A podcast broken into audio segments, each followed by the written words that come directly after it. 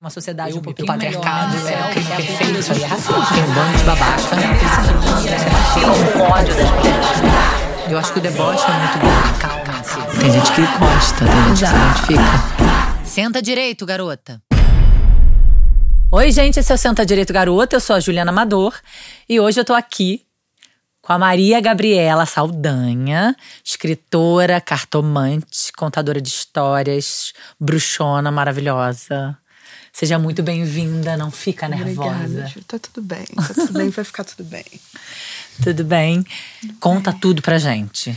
O que que você quer saber? Tudo, onde tudo começou. Eu fiquei sabendo que ela começou a estudar tarô com 11 anos. Isso.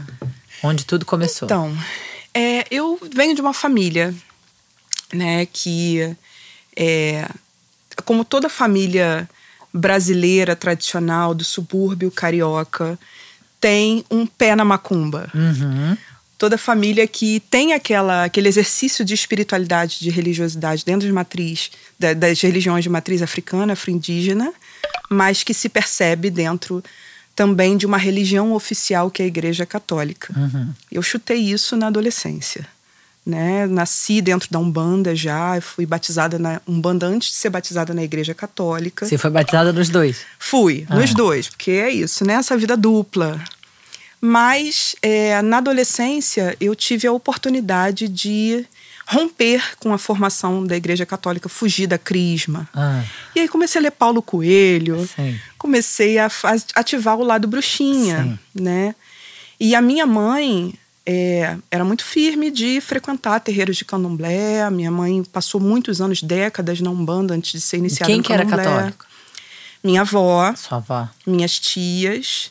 Havia toda essa cobrança de que as crianças fossem é, batizadas e f- né, fizessem crisma, e eu fugi da crisma. Quando chegou um momento de, com 15 anos, né, é, ser levada para crisma, eu não quis fazer, porque eu já estava fazendo contato com outras, outros olhares espirituais. E aí, com 11 anos, eu fiz contato com o tarô. Mas antes disso, a minha mãe, ela já me dava revistinhas e livros de astrologia quando eu estava sendo alfabetizada. Então eu fiz contato com isso muito cedo. Era uma criança que falava de signo, que falava geminiano é sociável, comunicativo, palavras que as outras crianças não sabiam para impactar. E aí, na adolescência, uma tia minha, casada com meu tio, uma professora de biologia, que é uma super bruxona, a maior taróloga que eu já conheci na minha vida, ela me apresentou o tarô. E aí as coisas não foram mais as mesmas. É, eu, com 15 anos, comecei a estudar o Lenormand, que é chamado carinhosamente de baralho cigano. E na idade adulta, me veio esse oráculo contemporâneo, que é o oráculo da deusa, que tem 52 deusas de várias mitologias e tal. E existem também os oráculos que atravessam a minha vida em função da experiência religiosa, né? Os búzios, o oráculo de Ifá. Hoje eu me cuido em Ifá.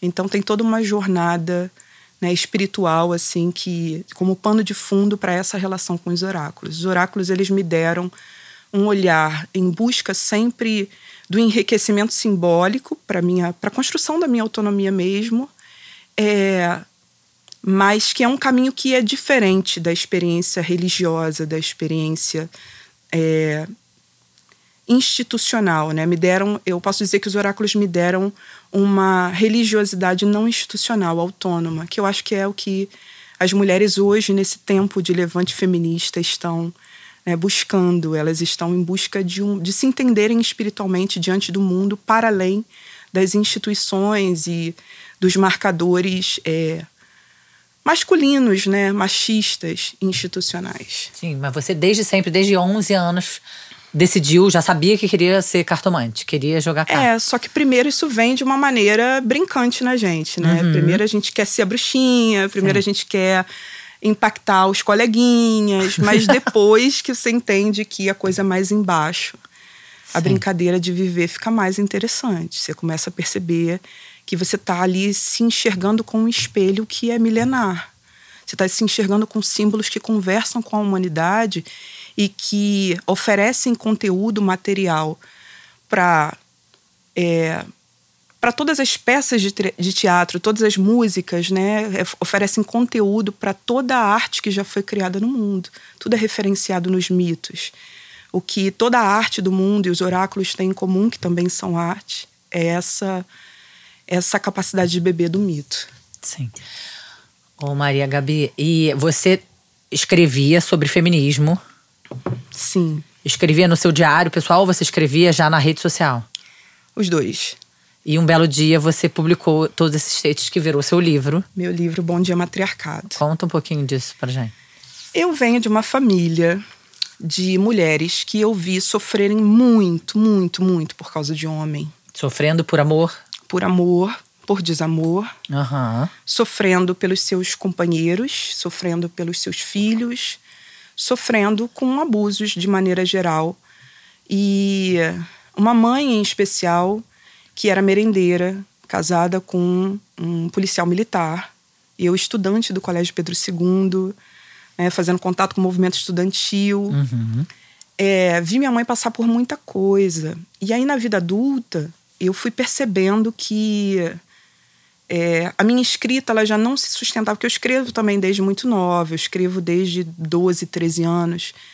Eu fui percebendo que a minha escrita já não se sustentava mais é, como sendo uma escrita sobre o amor, que o amor sobre o qual eu escrevi era um amor muito doloroso, muito referenciado nas dores dessas mulheres. Eu precisava escrever para sair desses lugares de dor. Então eu passei nesses anos aí de levante feminista que a gente que a gente viveu, né, de 2012, 2013 para cá, uhum. junto com essas tensões políticas, eu passei anos escrevendo todos os dias textos para me retirar desses lugares secundarizantes que o patriarcado estabelece para nós nas relações. Eu passei todos os dias escrevendo textos para fortalecer o meu processo de autonomia como mulher e compartilhando esses textos nas redes sociais uhum. com mulheres todos os dias de manhã com uma hashtag que é Bom Dia Matriarcado, que virou o título do meu livro. E esses textos viralizaram. Aí no final de 2000 19. Que ainda era antes de Instagram. Era Facebook. Ainda era, era, era, era virada da uhum. era Facebook para era Instagram. e eu reuni alguns desses textos em um livro, que é o Bom Dia Matriarcado, que também tem referências ao tarô. É um livro que se passa todo dentro de um oráculo, de uma de uma de uma um ritual oracular onde a gente lida com ritos verbais de libertação emocional, exercícios diários de você dizer coisas a si mesma, pegar na sua mão como sua amiga, como sua irmã, sua mãe, sua filha e se dizer: você não tem que ficar aí, você não tem que ficar sofrendo por causa dessa história, você não tem que se descaracterizar para caber em lugares que querem que você seja menor do que você é. Uhum. Sua mãe era casada com seu pai? Não era casada. Não, meu pai, você está perguntando meu pai? O policial pai. é seu pai? Não, ele é um padrasto. A minha figura paterna foi o meu avô, um avô muito amoroso. Que é pai da sua mãe? Que é pai da minha mãe. E esse padrasto, ele, ele era né, amigado, juntado com a Sim. minha mãe. Ah. Isso. Desde que eu tinha dois, três anos, mas eu só fui morar com eles quando eu tinha 15 anos alguns anos depois do meu avô falecer. Você morava com seus avós? Morava com meus avós, com uma tia. Aquela família, né, de subúrbio que todas as tias participam Sim, da, da, sua, sua criação, criação e tal. E e aí, assim, eles não eram casados, mas, enfim, viveram juntos por quase 25 anos, até que ele, depois de muitas traições, de muito sofrimento que impôs a minha mãe, ele morreu. Uhum. E aí eu consegui reaproximar minha mãe da minha família. Ah, ele isolava ela. Ele isolava ela. E durante os anos em que eu vivi com eles também, ele me isolou. E aí a gente conseguiu, né, reconciliar, reaproximar a família e tal. Outros conflitos aconteceram depois. Mas, enfim, é outra era. Outra era. Sim. E você hoje em dia tem uma relação legal com a sua mãe? Como é que é? Eu tenho uma relação boa com a minha mãe, mas a minha família vem de um período muito conturbado mesmo. Acho que é muito chocante para nós que a gente perceba que é, as atitudes das mulheres, né, da família, de zelo, de cuidado inesgotável, é, isso está sempre ali, está sempre à disposição e os homens continuam é o problema geral, né? Um problema sistêmico. Os homens continuam agindo com base na exploração afetiva, na exploração financeira, né? não são incomodados nos seus lugares de poder para que eles se repensem, para que eles assumam responsabilidade afetiva nos seus laços.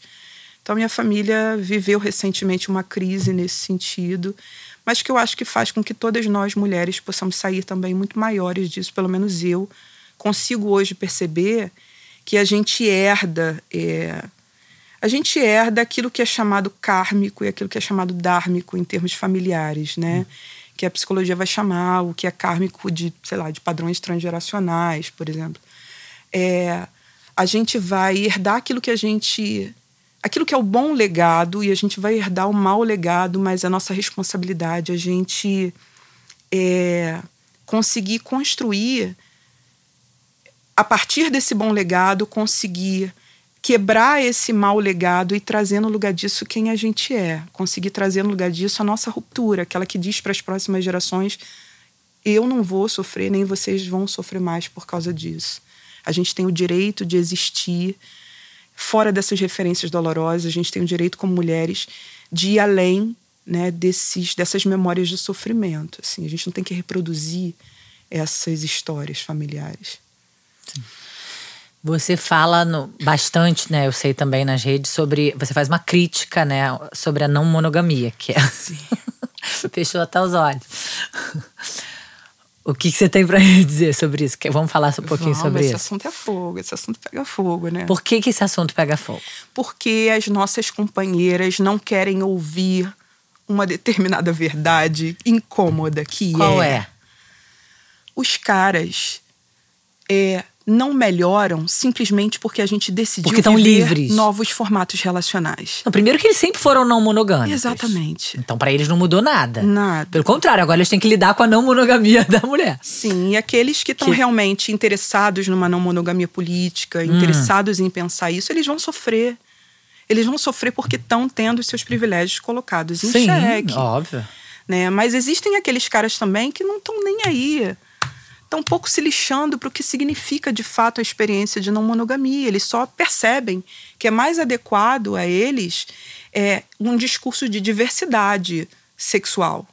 É uma uhum. legalização de uma diversidade sexual. Uhum. Acontece que nós estamos nos quebrando, nos, nos craquelando todas para que a gente possa viver novos formatos, mas com a certeza de que a gente está indo porque aqui não deu certo.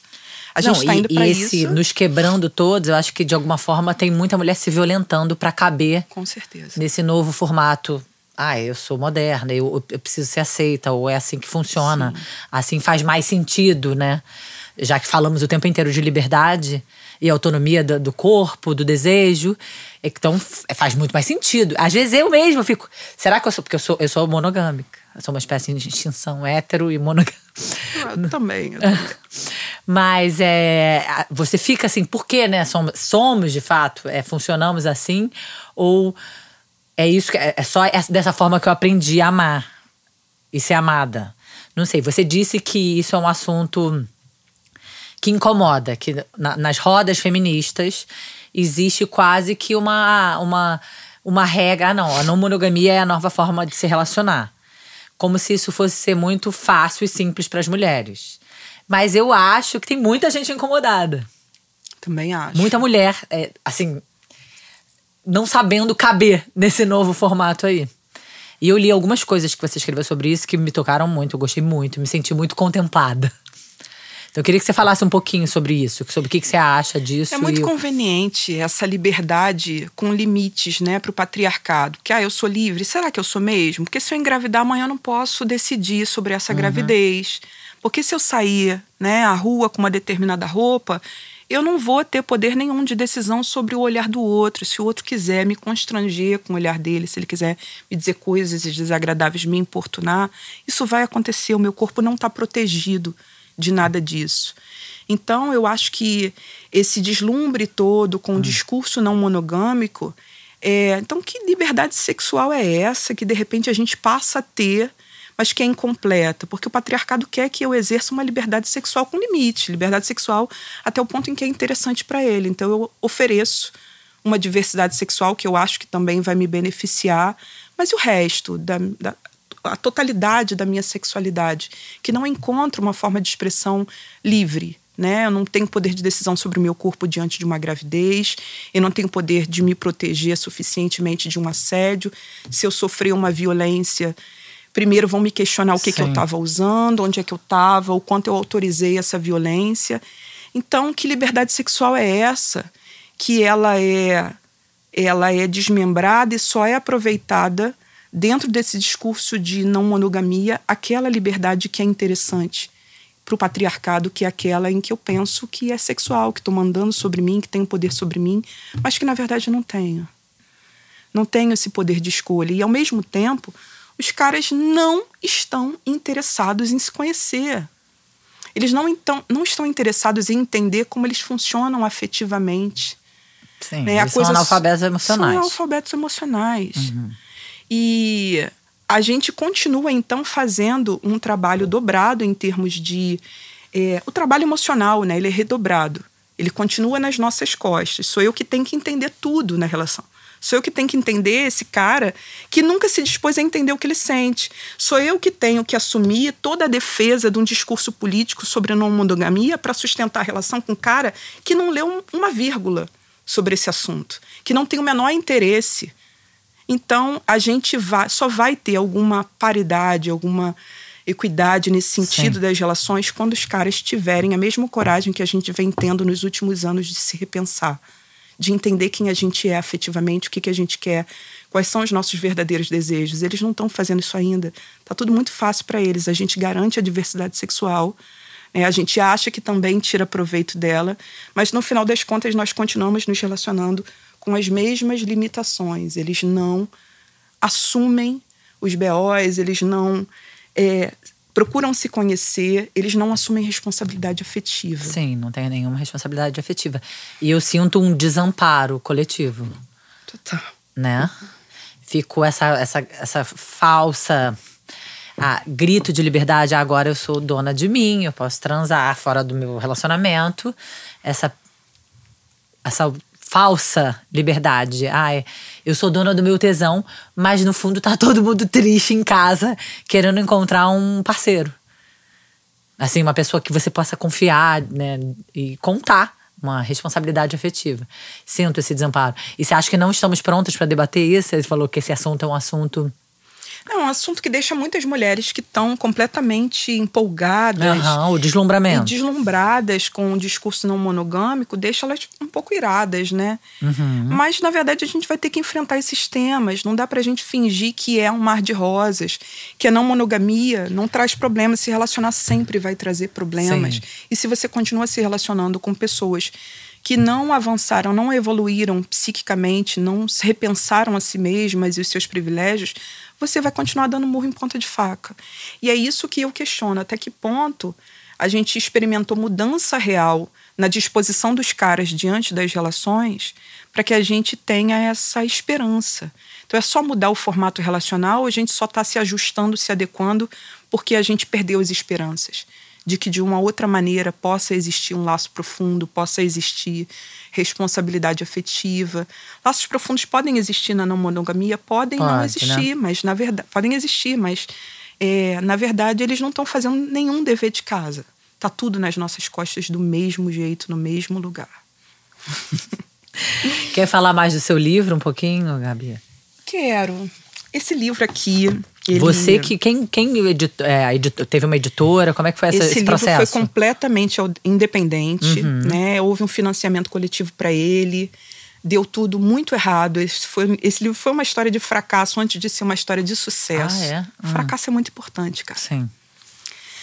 É, ele, eu não sabia fazer um livro, né? Eu contei com a ajuda de, de uma amiga de São Paulo, a Marília, que é uma editora. Eu, é, eu contei com a ajuda de uma designer que é a Priscila.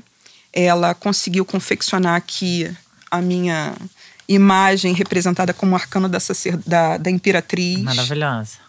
E com Arrasou. referências à sacerdotisa também atrás, o livro da sacerdotisa Meus Gatos. Hum. E aí vou ler aqui um trechinho para você, só para você entender. Estão aqui reunidas diversas mensagens que precisei escrever para a mulher em mim. no curso de uma jornada de autoconhecimento que descobri jamais tem fim. O meu diálogo comigo mesma, o meu exercício de me libertar de amarras efetivas que me desencorajavam, em muitos níveis, a ser quem eu era e a fazer de meu caminho algo maior. Despertar é a nossa responsabilidade ancestral e nosso destino. Uma mulher que aprenda a mapear sua noite se torna uma iniciada em si mesma, inevitavelmente uma fazedora de amanhecer. E uso as simbologias do amanhecer hum. e da travessia na noite íntima, né? Para é, substanciar esse livro. E aí foi um financiamento coletivo? E foi um financiamento coletivo, mas é, no meio do processo eu entendi que eu precisava assumir a hashtag como título do livro. Uhum. E ele acabou vindo à tona, nascendo de fato. O financiamento foi em 2018, ele nasce no final de 2019, logo depois entra a pandemia. Uhum. E o processo da pandemia congela o livro durante um tempo. Depois eu volto a ter coragem de olhar para o livro, de colocar no Instagram e eu volto a ter uma procura muito grande. Logo de saída eu vendi muitos exemplares. Eu vendi 200 exemplares em menos de um mês. Uhum. Mas o processo da pandemia quebrou e agora é uma outra relação com o livro, assim, é uma relação de entender que é isso, o, fracasso, né, inicial, ele faz parte é, dos processos e é preciso entender a nossa história para permitir que o sucesso venha. O sucesso só está vindo agora, né? Só agora, mas ele chega numa fase muito mais amadurecida também. E as nossas obras, elas têm o seu próprio tempo, elas têm o seu próprio desenho, sua própria trajetória no mundo. Sim, a gente, esse é o grande a questão, né, da nossa vida, a ansiedade, porque o tempo das coisas não é o tempo que a gente quer. É. E a, esse ajuste, entender que é óbvio que com o amadurecimento a gente tem uma tendência a. E a medida certa entre fazer, a gente estava até, tô lembrando do oráculo que fizemos antes, mas entre fazer, sair realizando e o confiar no tempo das coisas. Entender essa medida. Fala um pouquinho dos oráculos que você usa. Tá. Esse aqui é o Lenormand, né? O famoso Eu baralho antes, cigano. Conta o que você atende como cartomante. Atendo como cartomante há mais de 20 anos. Hum, fala um pouquinho dessa. Eu estudo cartomancia, vamos botar aí, há uns 25 anos, mais ou menos. É, primeiro contato que eu tive com o oráculo, eu tô com 40. O primeiro contato foi aos 11 mas o primeiro oráculo que. Eu cheguei a ter um tarô pequenininho aos 11, mas o primeiro oráculo que eu fui lá, adquiri e tal, foi um baralho cigano que eu comprei no Mercadão de Madureira. E ele me salvou de todas as violências, assim, na casa que, em que eu vivia com minha mãe e meu padrasto. Era. Uhum o oráculo que me aproximou dos oráculos e ele tinha que ser muito certeiro para mim, porque ser certeiro, a minha leitura ser o mais certeira possível, era a garantia de que eu ia me livrar das violências do meu padrasto. Então, o baralho cigano é o maior companheiro da minha vida, da minha história. Depois surge na minha vida o tarô, que na verdade ele surgiu quando eu tinha 11. A minha mestra de tarô é uma tia, casada com meu tio. E esse tarô aqui é uma versão dele, né, mais contemporânea, que é um tarô mitológico. O tarô baseado na mitologia grega, que é desenvolvido por duas astrólogas e analistas junguianas.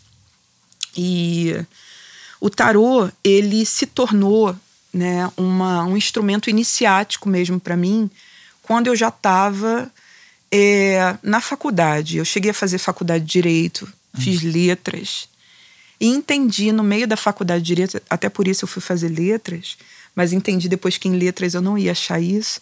Fui entender que eu escrevia, que eu era uma mulher que escrevia, que eu era uma mulher da palavra, tanto da palavra mítica quanto da palavra poética é, e aí a minha mestra de tarô, minha tia, que continuou me acompanhando esses anos todos, me deu um sacode, falou: olha, que tal você fazer a jornada do tarô? Que tal você mergulhar profundamente nos significados? A jornada do tarô é um processo iniciático, onde a gente realiza o caminho do louco, que é o caminho do grande caminhante do tarô, né, que pode ser o arcano zero, o arcano 22, é o arcano sem número, que percorre a jornada de cada um dos arcanos até atingir uma determinada completude, né, que é análoga ao processo de individuação. Então, é um processo de iniciação em si mesmo, o tarô. Por si só, ele descreve um processo de iniciação do ser humano em si mesmo, iniciação em mistérios maiores da existência. E eu vivi essa jornada Essa jornada ela impacta é, a publicação do meu livro, porque eu trago referências do tarô para esse livro, mas foi a jornada junto com o discurso feminista que fez com que eu me levantasse uhum. dessas violências, que fez com que eu entendesse que a forma como a gente se colocava, se coloca, né, nas relações ainda é muito no lugar do, do, servir emocionalmente, do entender emocionalmente, do cuidar do outro, do zelo. É, e quem me despertou para a importância da gente construir autonomia afetiva foi o tarô em parceria com o feminismo. Eu passei anos vivenciando a jornada do tarô. Eu passei aí uns cinco ou seis anos vivendo cada um dos arcanos na ordem. Na ordem? Na ordem. Os últimos arcanos eu vivi por dois, três anos. Alguns, por exemplo, o julgamento. Eu vivi por uns dois anos e meio. Então é uma forma de você viver o arcano do tarô na sua vida, entender como ele funciona na sua vida. E aí ele vai conversar com você em qualquer situação em que você esteja, porque você já tem aquele significado dentro de você e essa é a forma como, pela qual eu ensino oráculos. Vivenciando os oráculos. Você dá aula também? Também. Eu tenho uma escola uhum. digital de oráculos chamado, chamada Matriarcaria. Matriarcaria Escola de Oráculos. E no no tarô também me levou nos últimos anos, principalmente das eleições de 2018 para cá, a estudar tarô e política.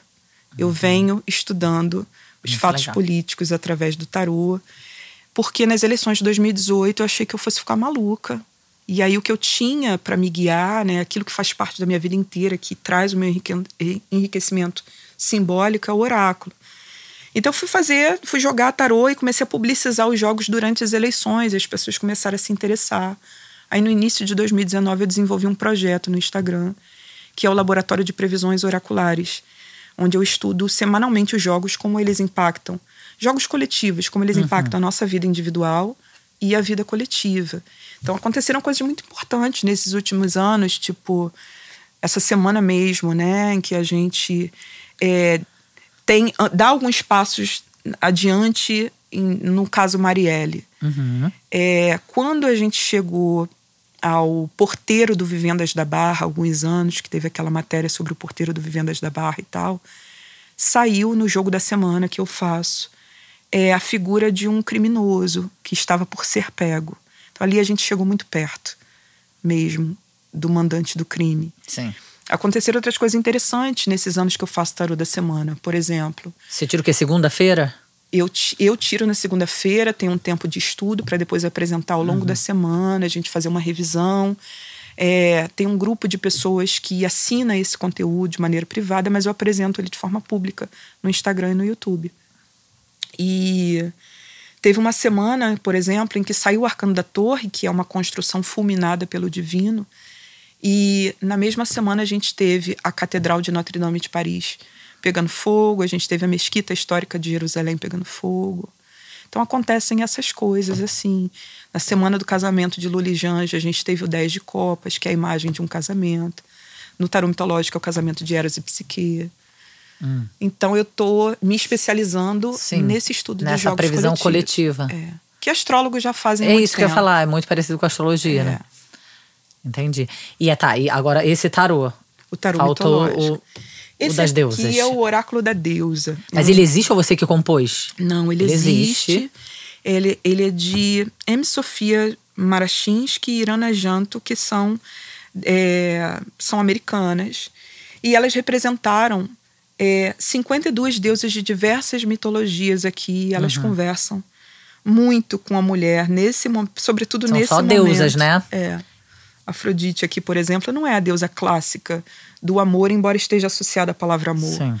Ela é a gente conseguir ter a experiência de um amor se colocando no centro das nossas vidas. Um grande É sobre ensinamento sobre escrevo. autonomia Sim. afetiva dentro do feminismo. né? Exatamente. Maravilhoso.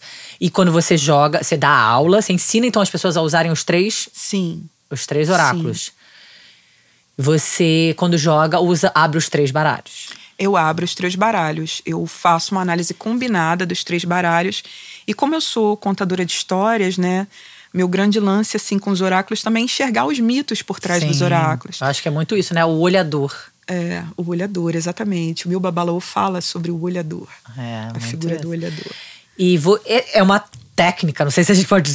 É um né? método meu. É uma técnica, seu, isso que eu ia falar. É uma Exatamente. técnica criada por você. Sim. Porque esses oráculos nem conversavam entre si. Você que criou essa conexão entre eles. É, eles não vão conversar entre si quando você se atém especificamente aos sistemas oraculares. Mas uhum. quando você começa a entender sobre mitologia comparada, quando você começa a perceber, a despertar para a mitologia por trás dos oráculos, você vai ver que tudo conversa. Uhum. Você vai ver que tudo, absolutamente tudo, ao nosso redor conversa com a mitologia. Desde as coisas que. A música que você escuta de manhã cedo, antes de você tomar o seu café e começar seu dia de trabalho, até aquilo que está sendo abordado pelo casalzinho da novela, né? as angústias que você sente em relação à família, tudo está representado na mitologia.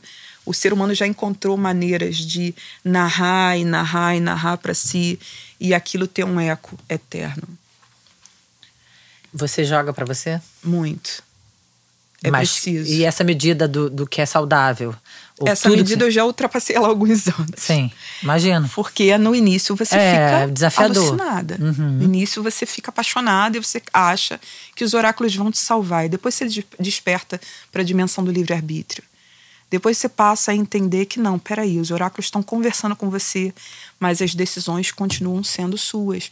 E tem também o tempo meditativo. Eu falo muito para quem estuda comigo que é, às vezes você fica querendo tirar vários, né, várias sequências, uhum. porque você não aceitou uma primeira sequência. Sim. Mas na verdade você tem que mergulhar no processo meditativo para entender aquela sequência que você tirou ali. É estudar aquela sequência até você entender, até ela produzir os insights que ela tem para produzir, até os, né, ela começar a, a a iluminar a sua mente o quanto ela pode iluminar, senão você não aproveita nada dela, senão você fica redundando em si, nas suas ansiedades e tal. É, de alguma forma fazendo com que o oráculo responda aquilo que você quer ouvir. Que você quer ouvir. E não aquilo que você talvez precisa Sim. precisa ver, né, enxergar.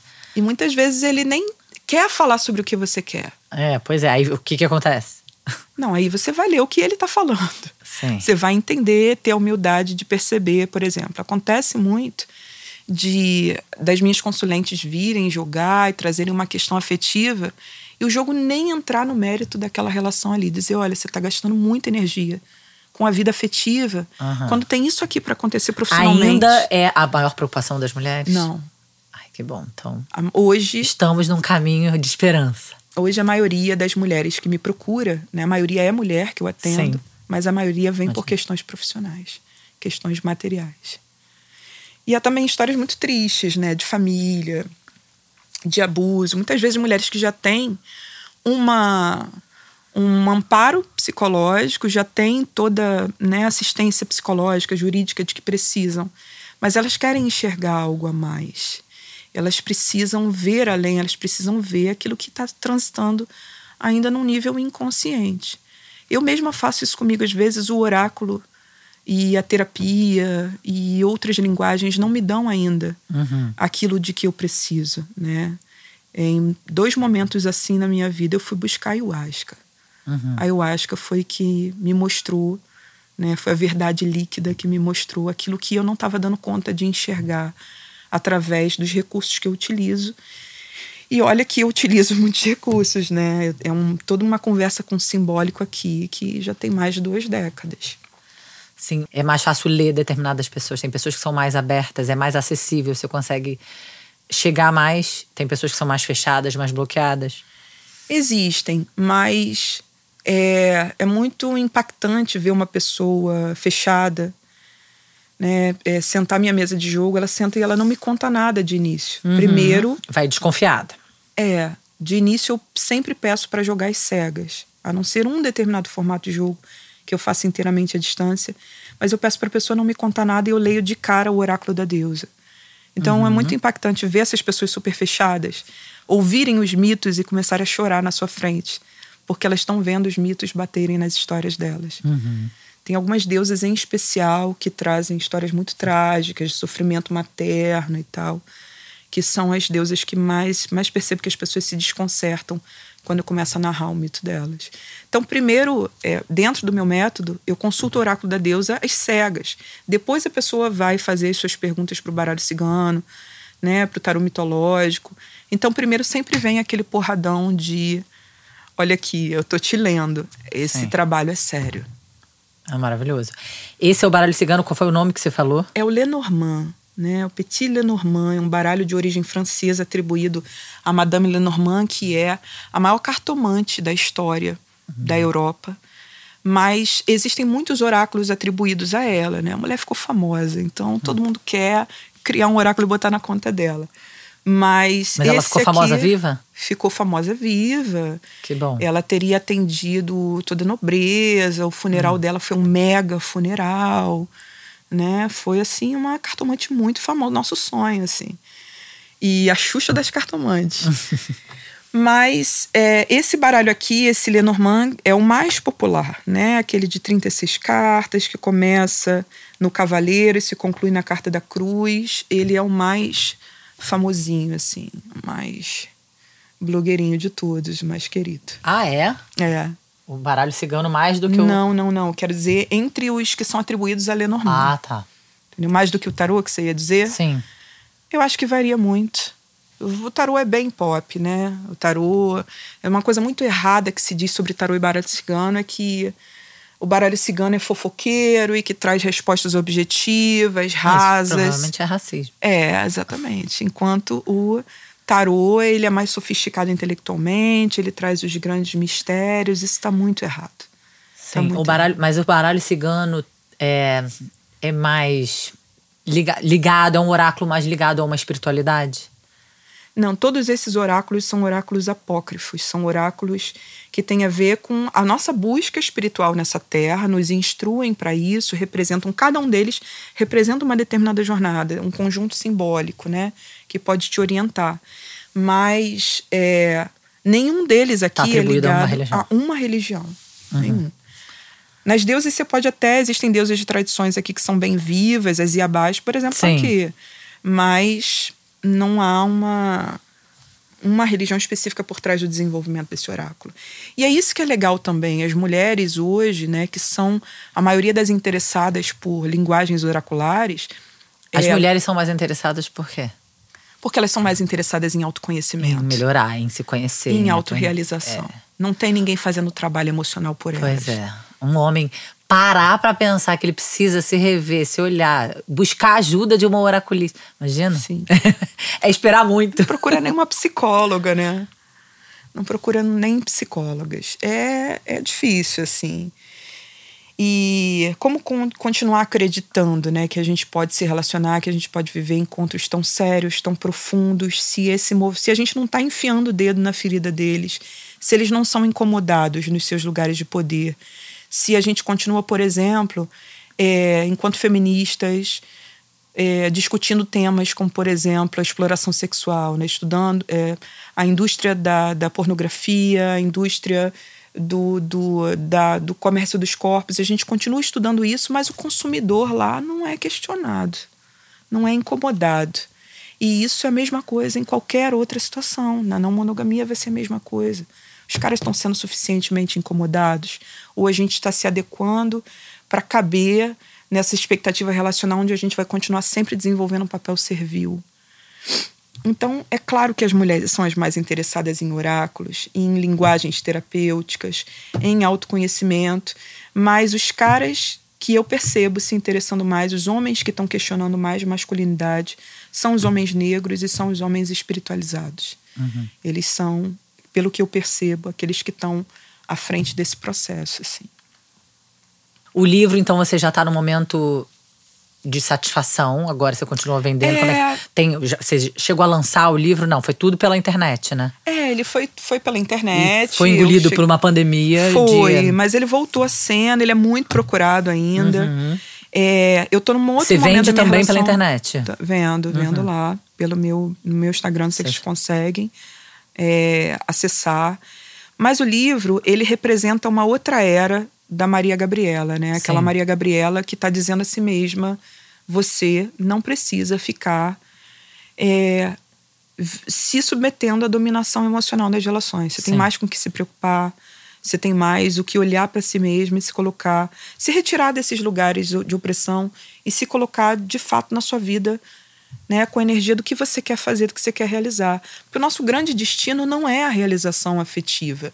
Isso foi um destino que a cultura nos deu, uhum. de que a gente tem que encontrar alguém, que a gente tem que ser bem sucedida Sim, completa. no amor. Completa. Essa completude. É incompleta, é. portanto, né? Mas é, quando a gente consegue perceber que existe na nossa vida uma, uma razão maior pela qual a gente existe, né? Isso, essa ideia de que, que chamam de propósito, mas que pode não ser exatamente um propósito com essa carga toda de seriedade. Pode ser uma coisa que você descobriu em si, que você elege, que passa a fazer muito sentido para você. Mas é uma coisa que te mobilize, que te faça feliz, que é o que você faz, por exemplo. É, colecionar histórias de vida, ouvir histórias de vida das pessoas, ouvir qual foi a grande solução, a grande milagre que essas pessoas fizeram consigo num mundo tão violento, né? De histórias que nos atravessam, que nos deixam completamente retalhada. Como é que essas pessoas se costuraram? Como é que essas pessoas se pegaram no colo? Como é que elas saíram da posição de simplesmente chorar as dores da criança, da adolescente interno e passaram a encontrar essa dimensão em si mesmas, onde elas são a mãe, o pai e podem se dar colo podem se cuidar. Então, os oráculos me trazem isso, a escrita, é para despertar, mexer nesses lugares das pessoas. É, é nisso que eu estou interessada, assim, da gente passar por essa vida aqui com mais grandeza afetiva.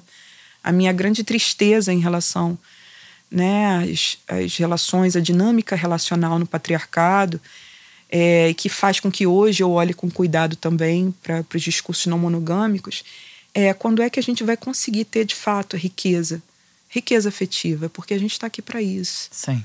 Né? E a gente vive esse deslumbre com a sexualidade, o corpo que é da maior importância. Sim, maravilhoso, uhum. se apropriar do seu próprio é. corpo e tal, prazer. Mas é isso, senão vira um grande desamparo. Sim. Coletivo, né? Isso. Porque tá todo mundo muito livre para se acessar, mas está acessando de fato ou só até onde eles permitem que a pois gente é. acesse, né? Sobretudo nas relações heterossexuais mesmo, né? Sim. Que é nosso campo aqui de tristezas e alegrias. então existem motivos maiores para uma mulher querer se colocar no mundo. É, ela não precisa ser uma máquina da busca pela realização afetiva. Realização afetiva no sentido amplo, né? Do seu coração estar tá se sentindo pleno seu coração está conseguindo encontrar espaços onde ele se comunica, onde ele vive as trocas, mas não a realização afetiva especificamente ligada a um príncipe encantado. É, que vai resgatar a gente da torre. A gente tem aqui que resgatar nós mesmas. Sim, estamos tentando juntas. e umas às outras, né? É. A cartomancia é essa prática que atravessa séculos, onde a gente pega nas mãos umas das outras. Sim. Tem homens cartomantes? Tem, muitos. Prefiro as mulheres. Eu também prefiro, mas existem homens Sim. que eu respeito, como cartomantes também. Existem, né? Então Sim. isso é legal também perceber, ó, existem, é possível. Sim. Que a gente dá esse spoiler para eles também, ó, melhora. Tem mais alguma coisa que você queira falar sobre sua vida, seu trabalho? Tem. Eu sou uma mulher que já sofreu muitas violências, sabe, Ju? Eu já sofri muitas violências mesmo, assim. É... Eu cresci como uma adolescente muito objetificada, né? É, um corpo muito exposto. E eu sofri assédio de padrasto, eu sofri assédio de pessoas amigas da família, eu sofri assédio dentro da minha própria religião. Eu sou uma mulher que cresceu na Umbanda e no Candomblé e sofri assédio também de homens em posição de poder. E é, vi as mulheres da minha família sofrerem muito dentro das suas histórias afetivas. E eu consegui, né, é, hoje, ser uma mulher que, que exerce uma autonomia num nível em que nenhuma outra mulher da minha família conseguiu alcançar. Uhum. E eu acho que todas nós estamos aqui para levar a experiência das mulheres da nossa família a um outro nível, para fazer esse nível subir, seja ele qual, qual for, para não reproduzir histórias de é, dor. É, libertação da dor. Né? E eu quero dizer a todas as mulheres que estão me assistindo que elas conseguem, que elas são em algum nível a cura dessa sua história familiar e que elas vão correr atrás dos recursos simbólicos, dos recursos psíquicos, jurídicos, do que for, para que elas se entendam dentro das suas vidas e não se permitam ficar nesses espaços de secundarização afetiva. Elas vão conseguir encontrar a linguagem delas, elas vão conseguir encontrar o jeito delas, é só preciso buscar. A gente está aqui, a gente tem toda a psicologia do mundo à nossa disposição, a gente tem todos os oráculos, a gente tem muito saber à nossa disposição para que a gente consiga ir além dessas limitações de existir só no plano da realização afetiva, porque isso é um direito, é legítimo, mas também a gente vive de uma maneira que nos adoece, né?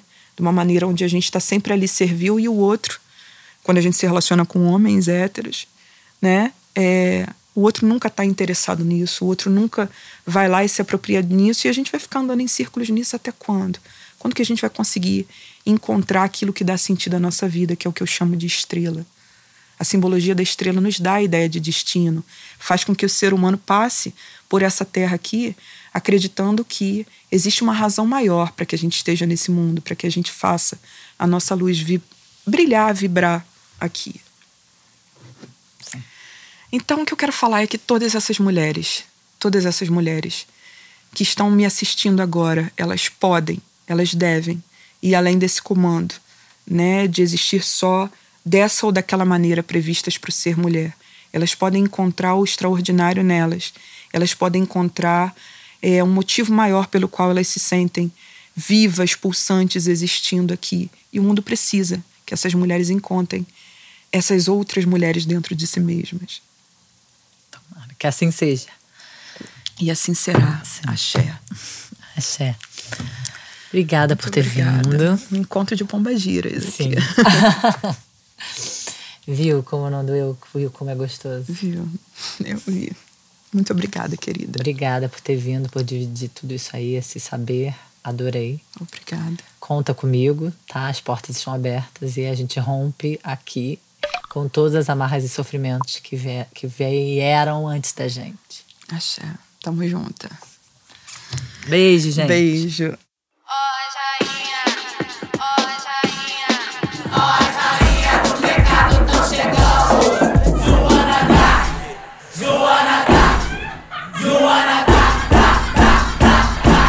Direito, garota.